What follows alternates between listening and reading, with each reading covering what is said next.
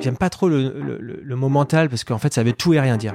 Ce qui est très important, euh, en fait, c'est de, de, bien comprendre que c'est un domaine dans lequel bah, on peut travailler, comme on travaille son coup droit, son revers, euh, son service, sa volée. Euh, on est tous perfectibles. Donc, euh, pour moi, c'est, c'est pas une faiblesse, c'est juste un moyen de, de s'améliorer, de progresser, comme on progresse dans, dans un autre domaine. On dit d'eux qu'ils ont un mental de champion, un mental d'acier. Mais la vérité, c'est que tous les athlètes de haut niveau ont traversé des moments difficiles, des moments de doute, des remises en question. Pour un athlète, prendre soin de sa santé mentale est une nécessité. Et à ce sujet, il y a plein de choses à raconter. Je suis Guillaume Degvive, cofondateur de Mocha.care, et vous écoutez Les secrets du mental. Dans ce podcast, vous allez entendre des sportifs de haut niveau qui nous partagent leurs mauvaises passes, leurs passages à vide, ces moments dont on ne parle généralement pas. Vous allez aussi découvrir comment ils prennent soin de leur mental au quotidien. C'est souvent dans des univers assez éloignés du nôtre que l'on arrive à trouver notre inspiration. Alors je vous propose qu'ensemble, on prenne notre dose de motivation pour nous aussi prendre en main notre santé mentale. Bonne écoute.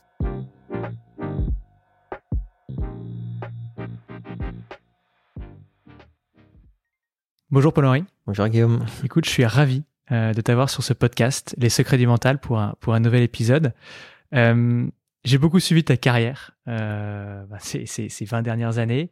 Et aujourd'hui, bah, je serais euh, ravi qu'on puisse revenir sur euh, tes débuts sur le circuit senior, quand, après ta victoire à Roland Garros, qu'on revienne un peu sur tes matchs de légende, on va dire, contre Nadal, contre Isner, en Coupe Davis, et, et également qu'on parle, tu vois, de, de ton rapport euh, à la défaite, mais aussi à la victoire, et peut-être également à la hum, confiance en soi et à l'humilité. Euh, tu vois, comment est-ce qu'on fait pour euh, rester super humble, quand bien même, tu vois, on, arrive à, engranger des, beaux résultats? Bah, avec plaisir. On pourrait échanger sur ces thèmes-là. Peut-être ce que je te propose avant de commencer, ça serait que hum, de te laisser te présenter, tout simplement. Alors je suis euh, Paul-Henri Mathieu, un ancien joueur de, de tennis. Euh, j'ai atteint la 12e place mondiale à, à mon meilleur niveau. Euh, j'ai effectué euh, pratiquement 20 saisons sur le circuit professionnel, il me semble exactement 18. Ouais, j'ai été passionné par ce sport depuis bah, vraiment tout petit. j'ai quitté la maison quand j'avais 11 ans pour partir en, en sport-études. jusqu'à jusqu'à l'âge de, de 14 ans, je suis resté en France. Ensuite, j'ai décidé de partir aux États-Unis. j'avais une opportunité de partir là-bas et dans une académie assez réputée et j'étais toujours euh, habité effectivement par par la passion euh, qui était le tennis euh, pour moi. Donc c'était un passage un petit peu obligé. Euh, et, voilà. Et ensuite, j'ai mis un petit peu de temps à, à, éclore sur le sur le circuit. Alors même si tout est relatif, hein, c'est aller relativement vite, mais j'aurais j'aurais aimé que ça aille un petit peu un petit peu plus vite. Et, me voilà sur le circuit pour quasiment 20 ans. Trop bien. Et, donc, du coup, tu as, commencé sur, euh, on va dire, des, chapeaux de roue, tu as gagné Roland Garros junior en 2000. Euh, et après, ben, du coup, tu avais 18 ans à cette époque-là. Euh, tu as eu tes premières victoires sur le circuit senior en 2002. On sait que la, transition entre les dix circuits est jamais euh, évidente. Euh, c'est un peu passé d'un univers à l'autre. Comment est-ce que toi, tu l'as vécu, cette transition? Cette transition, elle, n'est pas simple parce qu'il y a beaucoup d'attentes euh, forcément euh, personnelles, il y a beaucoup d'attentes autour. Surtout quand, euh, bah, dès le plus jeune âge, on a des résultats qui sont quand même assez probants. Euh, voilà, parce qu'avant de gagner Roland Garros, effectivement en junior en, en 2000, à l'âge de 14-15 ans, je faisais quand même partie des meilleurs joueurs du monde. Euh, j'avais très très peu de défaites. Justement, j'étais pas habitué à cette période-là à perdre, euh, et je pense que ça m'a un petit peu desservi quand j'ai commencé sur le circuit professionnel. Euh, voilà. Ensuite, forcément, il y a un petit peu de, un petit peu de pression supplémentaire hein, quand, quand on nous attend au tournant. Euh, quand ça met un petit peu de temps à venir, euh, voilà, quand on se lance dans le grand bain sur le circuit professionnel, et eh ben ceux qui sont là depuis un moment sur le circuit, ils ont beaucoup d'expérience, ils attendent un petit peu les les, les jeunes loups avec impatience et euh, et c'est pas simple, c'est pas simple, surtout quand on voit Et c'est ce qui m'est arrivé. Quelques collègues de ma génération qui ont euh, fait cette transition beaucoup plus rapidement que moi. Et ben à cette période-là, ben forcément, on passe par des euh, des périodes un petit peu de, de doute, euh, de perte de, de confiance en soi, euh, auquel on n'était pas forcément habitué étant plus jeune. Comme je l'ai dit, hein, j'étais pas forcément habitué à perdre, et tout arrivait très très rapidement. Et là, c'était pas le cas. C'était pas le cas, donc c'était quelque chose d'un petit peu de, de nouveau. Il fallait l'accepter il fallait euh, de la patience et il fallait être entouré de personnes très positives. Et, justement, du coup, on t'a entouré, on t'a préparé un peu à ça. Tu, j'ai l'impression, toi, que hum, c'était un peu une découverte pour toi, tu vois, le, le, le fait que, ben, euh, tu vois, tu de vous confronter à la défaite, tu vois, est-ce que, comment t'as, est-ce qu'on, est-ce qu'on a réussi à favoriser cette transition? En toute transparence, donc pas trop, euh, pas trop. Hein. Il y a beaucoup de choses que j'ai découvertes par moi-même. Euh, comme je l'ai dit, effectivement, alors c'est toujours facile de dire après, euh, avec des si, on aurait pu faire autrement. Euh, en étant, enfin, je suis très clair, j'ai aucun regret hein, par rapport à la carrière que j'ai pu avoir. On apprend aussi par ces périodes de doute, par ses propres expériences, par des échecs. C'est comme ça qu'on avance. Mais effectivement, quand j'ai commencé à gagner en étant très jeune, la, défaite pour moi n'existait pas. comme je l'ai dit, quand elle a commencé à arriver, tout de suite, ça m'a mis un petit peu, un petit peu dans les cordes. Euh, cette confiance euh, en moi que j'avais euh, par le passé, c'est un petit peu atténué. Et en fait, ça n'aurait pas dû parce que la, défaite bah, fait partie du quotidien d'un sportif de haut niveau, surtout en plus dans notre sport. sur 18 saisons, comme j'ai dit, euh, j'ai, j'ai, effectué sur le circuit, j'ai gagné seulement 4 tournois. Sachant que je fais à peu près, on fait à peu près 30 enfin entre 25 et 30 tournois par an. C'est-à-dire qu'on perd, mais toutes les semaines, tout le temps. Donc euh, effectivement, c'est quelque chose auquel je, je n'étais pas forcément préparé. Et ce qui est très important dans cette transition-là, effectivement, c'est ben, de savoir comment on rebondit après une défaite. C'est la réaction qu'on a après une défaite. Et alors justement, on a beaucoup parlé de ton match, euh, tu vois, contre Nadal en, en 2006. Euh, pour resituer le contexte, euh, Nadal est à 55 victoires euh, consécutives sur terre battue. Euh, donc il arrive un peu en homme invincible. Euh, toi, t'es es encore euh, assez jeune. Euh, T'arrives sur le circuit et là il y a un match dont on parle encore aujourd'hui. J'ai vu que euh, bah, 15 ans plus tard, en fait, il y a des articles qui sortent sur ce match, c'est dire à quel point il a marqué les esprits. 4h53, un combat titanesque, incroyable. La, question que j'avais, c'était après un, tel match où tu montres, tu vois, des, qualités extraordinaires, tu es capable en fait de rivaliser le, le meilleur joueur de terre battue à son meilleur niveau. Est-ce que c'est une défaite qui, toi, t'aide à te construire ou est-ce que c'est une défaite qui a généré plus de frustration qu'autre chose, tu vois? C'est une très bonne question et, je ne sais pas si je vais pouvoir faire une, une vraie réponse parce qu'il y a un petit peu des deux. La frustration euh, sur le moment présent parce que je me suis dit que j'avais tenu tête au meilleur joueur euh, bah, de terre battue actuel et même qui, a perduré pendant, des années. Donc euh, on se dit à ce moment-là, mais si je, si je l'avais joué plus tard dans le tournoi, peut-être que j'aurais pu aller déjà plus loin. Si je l'avais battu, bah, jusqu'où j'aurais pu aller, on ne sait pas.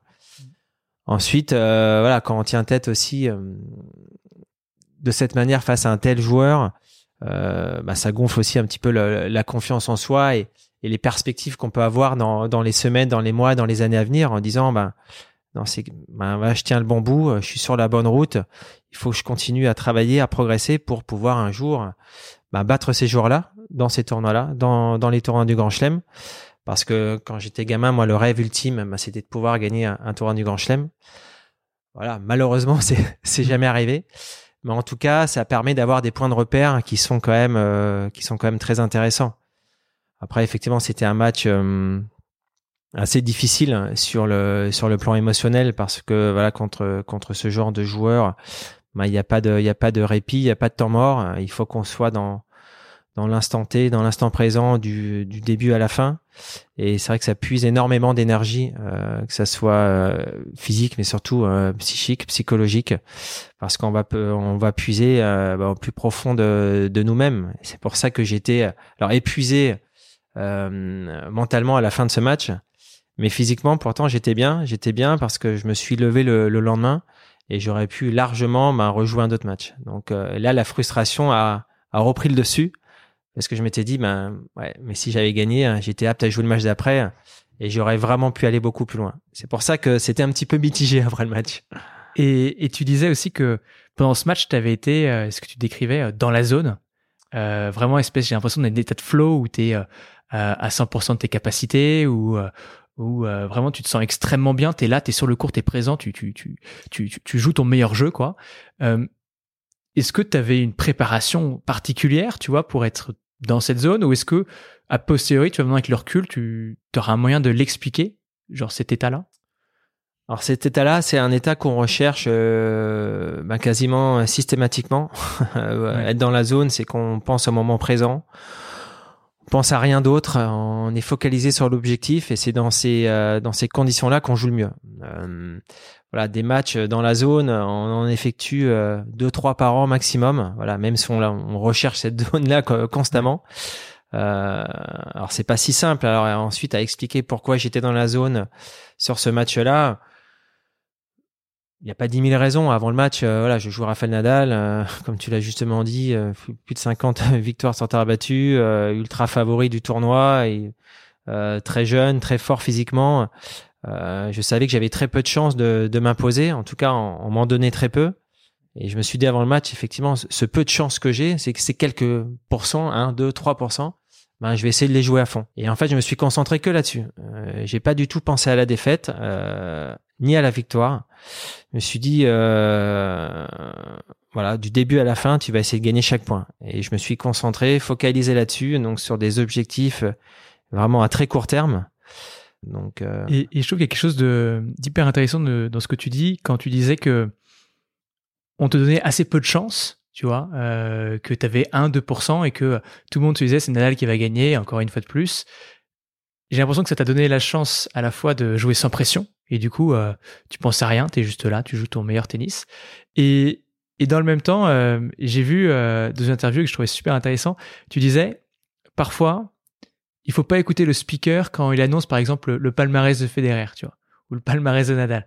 Et, du coup, je me demandais, tu vois, un peu, c'était quoi le poids entre, euh, bah, je joue sans pression, et du coup, euh, ça me permet de jouer à mon max, et dans le même temps, euh, je peux être rattrapé par la pression de, je suis en train de jouer le numéro un mondial ou quelqu'un qui me dépasse, et en fait, j'ai pas les armes pour le battre, tu vois.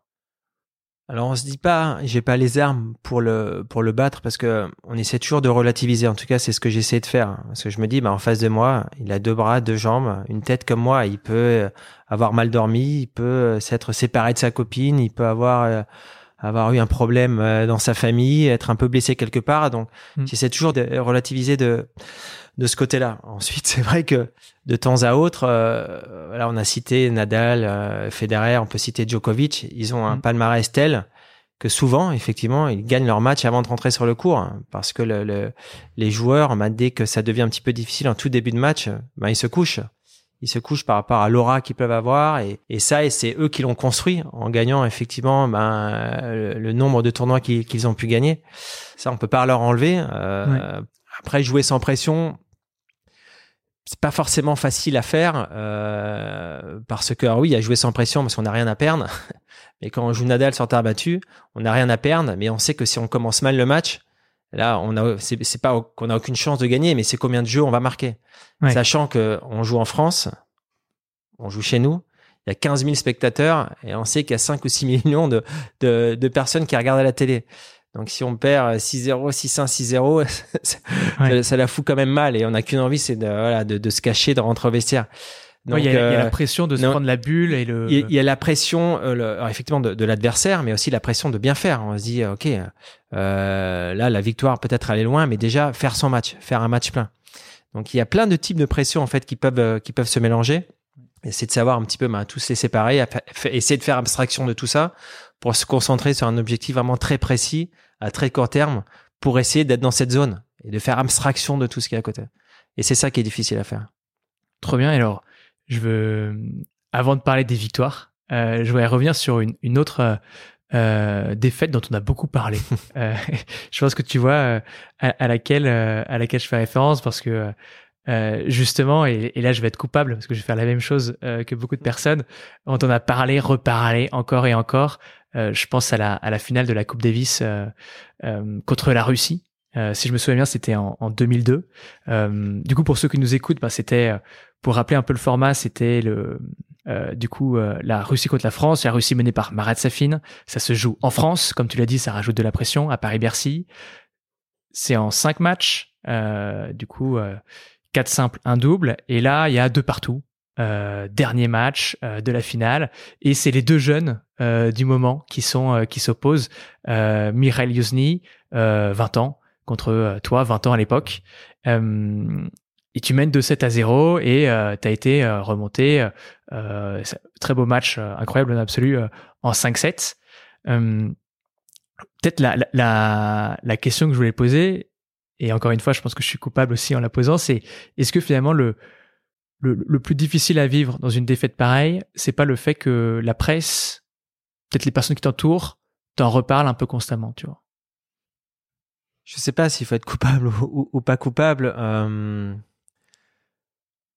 en fait, ce qui, ce qui a été difficile après ce match, c'est que j'étais pas forcément préparé, effectivement, euh, à tous les retours qu'il y a pu avoir dans, dans les médias euh, et, dans, la, dans, la presse en général. Alors, avant de revenir sur ce match, c'est vrai que j'ai une petite anecdote. Voilà, je, donc j'effectue ce match, je perds. Euh, on était euh, bah, deux jeunes joueurs, quasiment au même classement. Euh, et quelques semaines après, je me blesse aux abdominaux. Je peux pas jouer l'Open d'Australie. Et je me souviens, je vais, donc on me dit, tu dois passer une échographie ou une IRM, je sais plus trop, dans un hôpital. Donc je vais à la salle pétrière. Euh, là, j'attends dans la salle d'attente pour passer de cet examen. Et là, je chope un magazine euh, sur la psychologie. Donc psychologie, euh, mais vraiment à tout hasard. J'ouvre, mais à tout hasard, il a une page. Et là, je vois ma photo en double page. Énorme. Et là, je vois bah, les, les Français au mental friable. Waouh. Ouais. Hyper dur. Ah bah là, j'ai pris le coup de poignard. Ouais. Et le, mais vraiment le, le, pur hasard. Et euh, quand on s'y attend pas, et effectivement, bah, j'avais c'était une défaite euh, dure à encaisser, à encaisser parce que c'est pas qu'une défaite personnelle. On, bah, il y a l'équipe qui perd derrière, mais euh, je m'étais raisonné. Euh, voilà, je voulais repartir l'année d'après. On, voilà, on essaie de rebondir. C'est toujours la manière dont on rebondit qui est, qui est importante. Mais effectivement, d'avoir d'avoir ouvert euh, ce magazine-là et avoir vu ma photo avec ce, ce titre euh, ouais, ça a été, euh, c'était pour moi quasiment, ouais, c'était euh, dévastateur, quoi. Hmm. Après, donc, j'ai envie de dire, cette défaite en, en finale, euh, oui, euh, ça a été dur. Ça a été dur. C'était en 2002. C'est l'année où j'ai un peu exposé sur le grand circuit. On joue bah, au, au Palais de Bercy, 15 000 spectateurs, jouer une finale à la maison, une Coupe Davis. Pour moi, c'était un rêve de gosse qui se concrétisait sachant que deux mois avant, je m'étais blessé aux abdominaux après avoir gagné mes deux premiers tournois à, Moscou et Lyon. Donc j'ai pas pu jouer le, tournoi à Bercy. Et pour moi, la saison était finie. Et en fait, on m'a rappelé dans l'équipe, donc euh, trois semaines avant la rencontre, en tant que remplaçant. Je devais pas du tout jouer. En fait, je servais de sparring partner. Sauf que, bah, un petit peu euh, par, par ricochet, il y a un ou deux joueurs qui se sont blessés dans l'équipe. Et finalement, moi, j'ai récupéré plus vite que prévu. Et je me suis retrouvé sur le cours. Et tu avais eu un, super parcours avant, tu avais enchaîné beaucoup de belles victoires, etc. Ah oui, j'étais, vraiment le, le, le, le, joueur en forme de fin de saison parce que j'avais gagné donc mon premier tournoi à Moscou. J'avais enchaîné avec le tournoi de Lyon. Ouais. Et malheureusement, j'ai dû, je me suis blessé, euh, je me suis déchiré les abdominaux juste avant le tournoi de, de Bercy. Voilà, donc j'arrive dans l'équipe. Euh, finalement, quand on m'annonce que je vais jouer, je me rends compte que petit à petit que, que ça va mieux, que j'avais des chances de jouer. Bah, c'était euh, pour moi c'était énorme c'était vraiment un rêve qui euh, qui euh, qui se réalisait donc on me lance sur le premier match je compte Marat Safin qui est quasiment injouable hein, dans, en cette fin d'année alors même si je l'avais battu deux, mois auparavant chez lui à Moscou moi, je fais un bon match, un bon match, malgré toute la pression euh, que ça pouvait engendrer. Je joue à la maison, finale de Coupe Davis. Mais j'aimais cette pression-là, moi. J'étais un joueur qui aimait jouer sur les grands cours contre, contre, des joueurs qui, qui sont forts. J'aimais les gros défis. Donc, ça me faisait pas peur. Donc, je fais mon match. Bon, je perds contre meilleur, contre meilleur que moi. Et ensuite, euh, bah, on attend, on attend euh, savoir si on va jouer le dimanche. Euh, effectivement, donc euh, on m'a dit, bah, si un match décisif, c'est toi qui, c'est toi qui iras. Donc là, forcément, il y a toujours le cœur qui s'emballe un petit peu et, et en fait, on espère que les copains forcément gagnent avant parce qu'on était à 2-1 pour nous. Et là, quand on voit que le match d'avant se déroule pas comme il faut, voilà, il y a les palpitations qui commencent à arriver.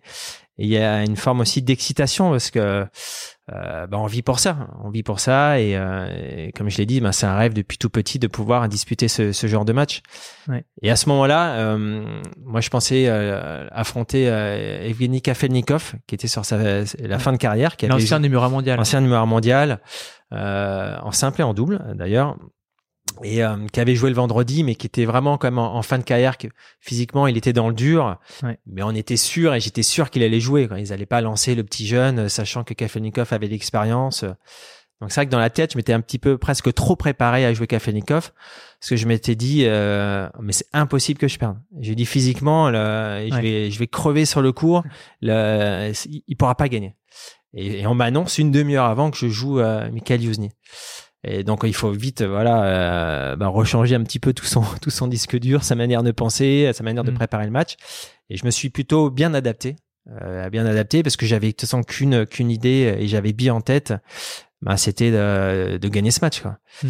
Et, euh, et c'est vrai que j'ai commencé le match euh, pied au plancher et euh, et lui pas du tout. vraiment à l'inverse, il était complètement un petit peu déboussolé. il perd des pieds très très très rapidement et, et finalement je me retrouve à 2-7-0 sans vraiment faire quelque chose d'extraordinaire. Hmm. Et euh, et voilà, petit à petit ça a tourné. Il a commencé à mettre un peu plus la balle dans le cours et euh, bah, ça s'est inversé. Forcément, ben on commence à douter un petit peu. Hein. donc je perds à 3 M7. Au quatrième, je m'accroche comme je peux. Je joue forcément un petit peu moins bien parce que l'adversaire joue mieux. Donc le, tout s'inverse un petit peu. Je suis comme à deux points du match.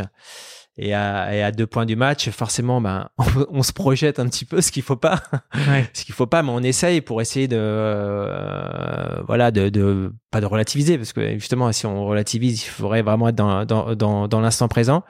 Mais de, je dis ça parce que sur ce match-là, en fait, je me souviens que d'un point. C'est ça qui est Et le seul point dont je me souviens, c'est quand je suis à deux points du match, à 5-4 au quatrième set. Et euh, je me souviens très bien, il fait un, un service volé ben, je m'attendais pas à ce qu'il fasse service volé. Il y a deuxième balle. Je dis bon, il y a deuxième balle. Euh, je vais faire le, schéma que, que j'aime bien. Je vais me reculer. Je vais taper très fort dans, dans la diagonale pour les connaisseurs. Et ensuite, je vais lancer le combat physique. Et là, il fait un service volé. Le, premier, un des premiers du match sur seconde balle. Et ça m'a complètement déstabilisé. Ça m'a surpris. Ouais. Et en fait, je perds le point. Et finalement, après, c'est donc il égalise 5 partout. Et ensuite, c'est moi qui ai couru après le score jusqu'à la jusqu'à la fin du match voilà donc je perds le match euh, ben c'est ça arrive quoi. C'est ça arrive c'est une personne sur deux peux pas dire enfin c'est dramatique parce que je suis effondré sur le moment dramatique il faut savoir relativiser ça reste du sport. Je suis effondré parce que bah, je me suis j'étais proche de la victoire ça aurait pu être un moment euh, extraordinaire euh, voilà un rêve de gosse qui se qui se réalise mais après, ça, enfin, ça reste du sport. Et vainqueur, vaincu, c'est comme ça, quoi. Malheureusement, mm. euh, oui, ça tombe, euh, ça tombe sur moi.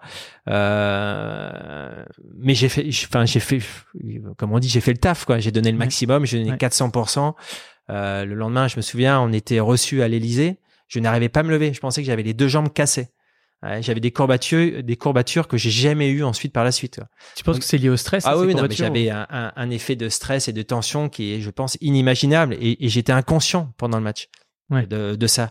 Mais le, le, mon corps, enfin, c'est, c'est, euh, mon corps n'a pas tenu quoi. Mon corps le lendemain, je me souviens, je me dis mais, je suis allé voir le médecin, je dis mais je pense que je me suis cassé quelque chose. Euh, c'était, euh, c'était vraiment monstrueux. Voilà. Ensuite, bah, on essaie de relativiser, on est déçu, tout le monde est déçu.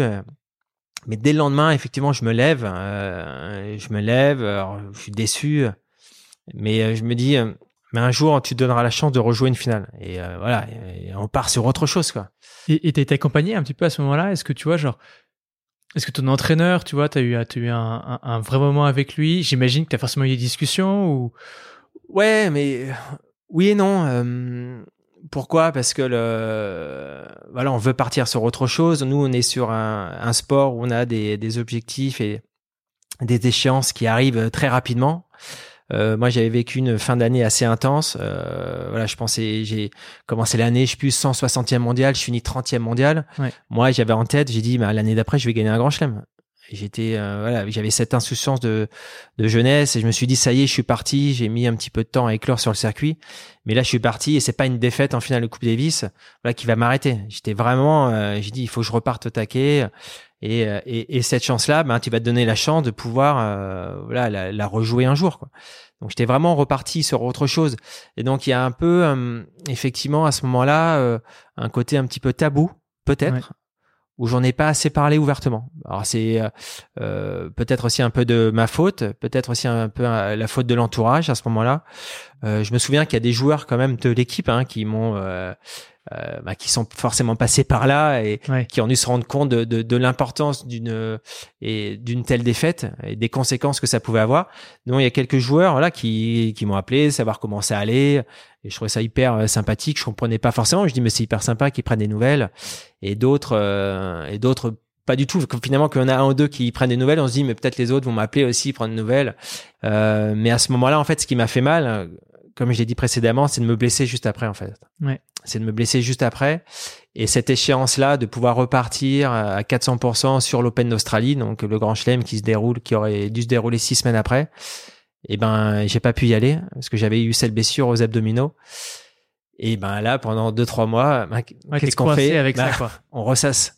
On ressasse et c'est pour ça que j'ai dit là, ce qui a été difficile en étant jeune, j'étais pas forcément préparé. Euh, ben les médias le ressassent, mm. ressassent donc euh, ben, constamment, on m'en parlait tout le temps tout le temps, tout le temps, tout le temps. Et, et c'est la confiance en moi que j'avais, c'est finalement euh, un petit peu effrité au fil du temps, mais un petit peu malgré moi. Et donc euh, à ce moment-là, je pense que avec du recul, hein, c'est toujours facile de dire ça après, mais avec le recul que je peux avoir aujourd'hui, euh, je pense que je me suis pas assez protégé ou qu'on m'a pas assez protégé à ce moment-là. Et, et aujourd'hui, tu vois, tu es directeur du haut niveau euh, à la Fédération française de tennis.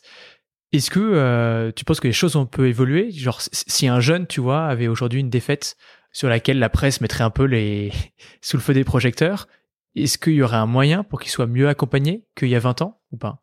Oui, je, là aujourd'hui au sein de la fédération, donc il y a une, structure, enfin dimension mentale, ce qu'on appelle, euh, qui est mise en place euh, avec quelqu'un euh, qui, se nomme Francis Cadosé pour citer son nom, qui gère cette cette plateforme là.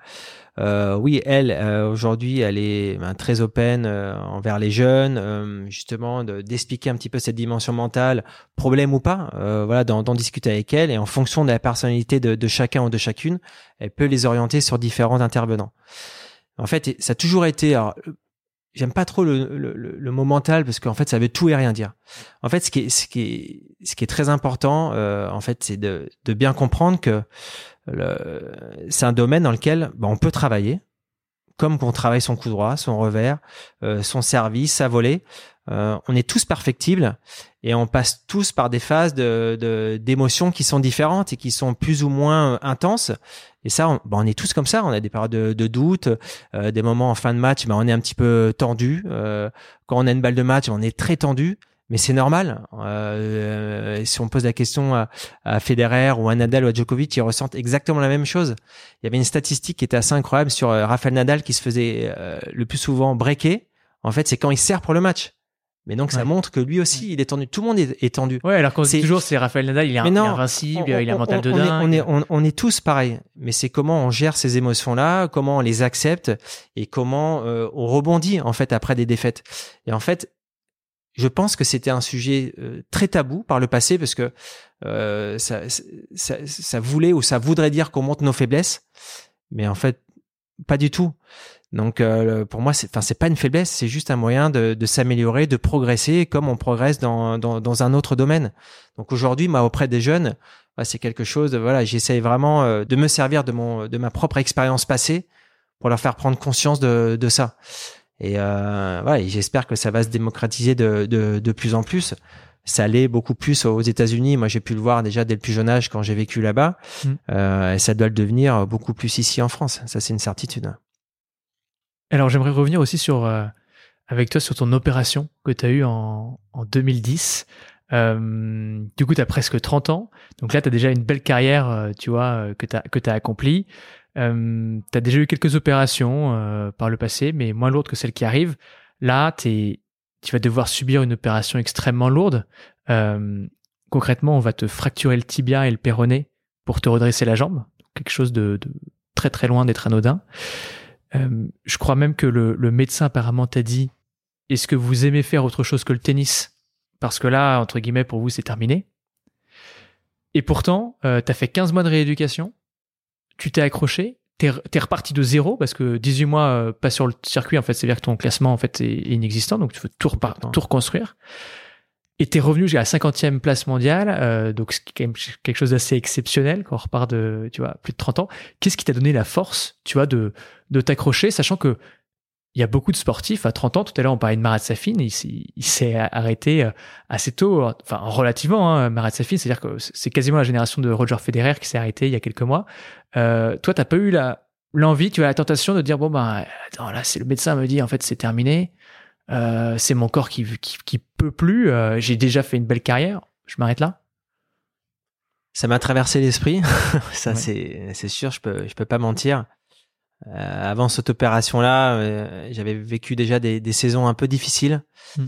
Parce que ben, tout au long de ma carrière, comme j'ai dit, ben, moi mon rêve quand j'étais gamin, c'est de pouvoir gagner un, un tour du Grand Chelem, être numéro un mondial.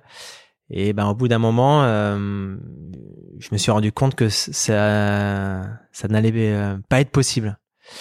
Et donc ça a été dur à vivre pendant entre entre 24 et, et 30 ans. Et euh, déjà pendant cette période-là, je me suis posé la question, je me dis mais est-ce que ça vaut le coup de jouer pour être, euh, ça paraît un petit peu euh, incroyable de dire ça, mais pour être 30, 40, 50e, parce que c'était pas mon rêve de départ en fait. Hmm. Moi, je jouais pas pour la gloire ou ou l'argent. Ou moi, ce que je voulais, c'est être le, plus fort possible, être tout en haut. Et en fait, donc j'ai eu beaucoup de périodes de doute pendant ma carrière. Donc déjà avant cette opération-là, je me suis dit mais est-ce que je vais est-ce que je vais continuer quoi? Est-ce que est-ce que euh, c'est dans ces moments-là où il faut trouver une raison En fait, il faut un peu mmh. rabaisser ses objectifs, trouver euh, d'autres d'autres motivations. Euh, et cette blessure euh, et cette blessure arrive. Et, effectivement et quand j'ai commencé pardon à, je finis en fait quand j'ai commencé à 20 ans enfin 18 19 20 ans à 30 ans je pensais que c'était fini hein. je pensais que j'allais raccrocher ma raquette. Mmh. j'aurais mes 4 5 titres du grand chelem comme quand on rêve quand on est gamin. J'aurais été numéro 1 numéro 2 mondial. Bravo merci au revoir euh, je vais faire autre chose. c'est pas si simple que ça. On, se rend compte que le, ben, la vie d'un, d'un sportif d'un, de haut niveau, ben c'est, ça met plein de, plein d'embûches, plein d'obstacles. Et euh, effectivement, c'est, j'ai, j'ai cet obstacle incroyable qui arrive, voilà, à, l'aube de, de, mes 30 ans où euh, où je me lève un matin, je peux plus marcher. alors j'avais été fragile hein, tout au long de ma carrière, beaucoup de blessures, ça m'a pris toujours beaucoup d'énergie en fait pour revenir. Mais là, vraiment, je peux plus marcher. Je sens que ça va pas du tout. Jusqu'au moment où je passe les examens et euh, bah, on me dit, euh, bah, t'as plus de cartilage euh, dû à tes, tes opérations que t'as subies par le passé quand t'étais jeune. T'as de l'arthrose. Euh, voilà, si euh, tu veux remarcher déjà normalement, puis avoir mal pour conduire ou monter des escaliers, il faut que tu subisses telle opération. Alors, on parlait même pas de rejouer au tennis. Hein. Je me suis dit, waouh. je suis dit, euh, bah déjà, j'avais pas vraiment le choix parce que j'avais vraiment mal au quotidien. Et donc, je prends la décision effectivement de me faire opérer. Mais pendant que je me, je décide de me faire opérer, on me dit, tu peux repousser l'opération à 2, 3 ans. Je dis, mais ça sert à rien de repousser à 2, 3 ans. Déjà, moi, je voudrais euh, quotidiennement ne plus avoir mal. Et je vais me donner une chance de rejouer. Et en fait, j'ai profité de, de ce moment-là euh, pour me fixer d'autres objectifs. En fait, et là, j'ai vraiment tiré un trait. Et, et, ça a été dur à faire. Ça m'a pris beaucoup de temps. Là, j'en parle en trois minutes, mais ça m'a pris. Euh, euh, c'était un long process de tirer un trait sur ma première carrière, en disant, ben voilà, les rêves que tu as eus, euh, ben, je les ai pas atteints pour différentes raisons. Euh, par contre, là, je vais essayer de faire quelque chose euh, que personne n'a fait, en tout cas dans le tennis. Et donc voilà, donc je me suis lancé dans, dans un truc euh, assez galère parce que le, non j'ai beaucoup j'ai beaucoup souffert et ça demandait beaucoup de patience. Et euh, j'ai eu une petite thérapie en fait qui m'a aidé, c'est de me faire accompagner par une équipe euh, une équipe télé. Il y a eu un reportage qui a été fait sur euh, sur Canal à l'époque euh, qui s'appelle Intérieur Sport. Et en fait ça m'a ça m'a aidé pendant effectivement cette convalescence de pouvoir me livrer extérioriser un petit peu ce que ce que je ressentais ce que je pensais. Euh, et c'est moi qui leur ai proposé hein, de de me mmh. suivre voilà je trouvais aussi intéressant de montrer l'envers du décor et euh, que le, sport de haut niveau et même si on a atteint un certain niveau, bah, c'est pas que les paillettes, euh, les beaux hôtels, euh, le central de Roland Garros, de Wimbledon, qui a beaucoup de choses derrière. Et je trouvais hyper intéressant de montrer, ben voilà, le bah, l'envers du décor, qu'est-ce que c'est quoi. Et, euh, et, donc ouais, c'était euh, bah, un long process. Ça a duré 18 mois, euh, 18 mois en tout, euh, jusqu'à rejouer un, un, un, match officiel. Mais pendant ces 18 mois, euh, ouais, euh, j'ai pensé, j'ai pensé arrêter, je sais pas, 200 fois, 300, 400, mais tous les jours. Et, euh, tous les jours, parfois je me levais quand j'avais mal. Euh, euh, c'était tellement douloureux et, et, ça me paraissait tellement infranchissable. Bah oui, mais tous les jours euh, je pleurais quoi. Je dis mais comment je vais dans quoi je me suis lancé quoi? Mais euh, j'avais vraiment un objectif vraiment tout en haut et, et je me raccrochais à ça. C'était pas rejouer pour rejouer parce que bien sûr au départ on dit rejouer hein, mais on veut pas paraître fou hein, par rapport au médecin ou, euh, ou, euh, ou, aux autres joueurs ou à, ou, euh, ou, à sa famille ou à sa femme. Mais au fond de moi c'était rejouer mais rejouer le vrai circuit quoi. C'était pas rejouer comme ça tennis loisir quoi. Donc je me suis vraiment donné toutes les chances pour revenir sur le circuit. Et, euh, et ça a été ça a été dur dans, dans la dans la rééducation euh, dans la dans la souffrance que j'ai pu avoir, souffrance physique, hein, parce que j'avais euh, des vraies douleurs euh, et euh, les périodes de doute ont été euh, très intenses parce que souvent je pensais que j'étais à deux doigts d'y arriver, à de passer le cap, en disant ah bah ça y est, là je tiens le bon bout, ouais. et je replongeais le lendemain. Et ça c'était hyper dur, en disant j'étais à deux doigts, je pensais que c'était fait, et finalement le lendemain j'ai nouveau des douleurs qui apparaissent quoi. Et donc en fait les les, les derniers mois ont été hyper durs sur le plan psychologique. Et, alors là, après, tu arrives à revenir ce coup sur le, sur le circuit. Tu, tu te remets à jouer à un niveau exceptionnel. Tu es à Roland Garros contre John Isner, qui est un des meilleurs mondiaux. Tu fais un match de 5h40, si je me souviens bien. Une longueur exceptionnelle. Tu gagnes. Qu'est-ce que tu ressens à ce moment-là, tu vois, quand tu es revenu sur le terrain après autant de mois de convalescence, tu gagnes à Roland Garros, chez toi, contre un grand joueur bah, la fierté, euh, la fierté parce que effectivement, si je suis passé par toute cette période et qu'à un moment donné j'ai pris le choix de, subir cette opération, de me donner une chance de réussir, bah c'était pour pouvoir vivre un moment, à nouveau ces moments-là. Et voilà de pouvoir me retrouver sur le central de Roland Garros à nouveau. Bah pour moi c'était une, une, énorme victoire, mais vraiment une énorme victoire, surtout que c'était bah, au deuxième tour, j'avais déjà gagné un match en 5-7 au premier tour sachant que euh, les, six mois qui ont précédé, euh, je m'étais jamais entraîné plus d'une heure et demie parce que je pouvais pas. Sachant que la semaine avant, euh, je me suis fracturé l'orteil. Et là, je vais voir le médecin, je me souviens très bien avant le tournoi, et, je lui montre mon orteil qui était ben, bleu, qui avait quadruplé de volume.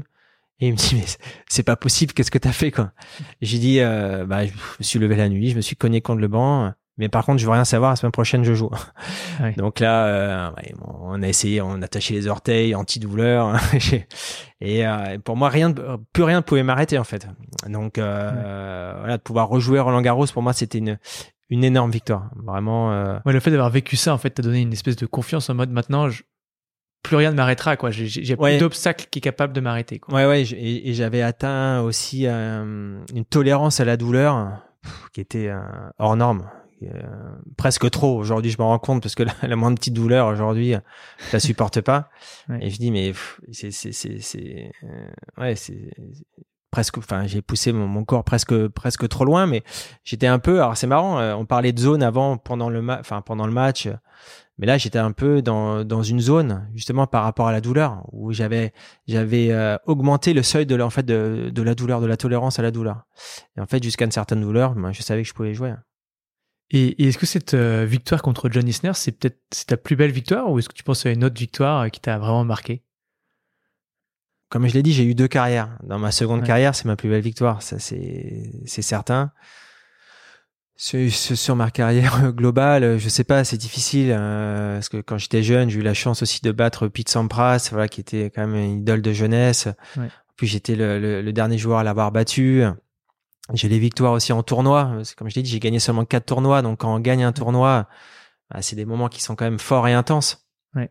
Donc, euh...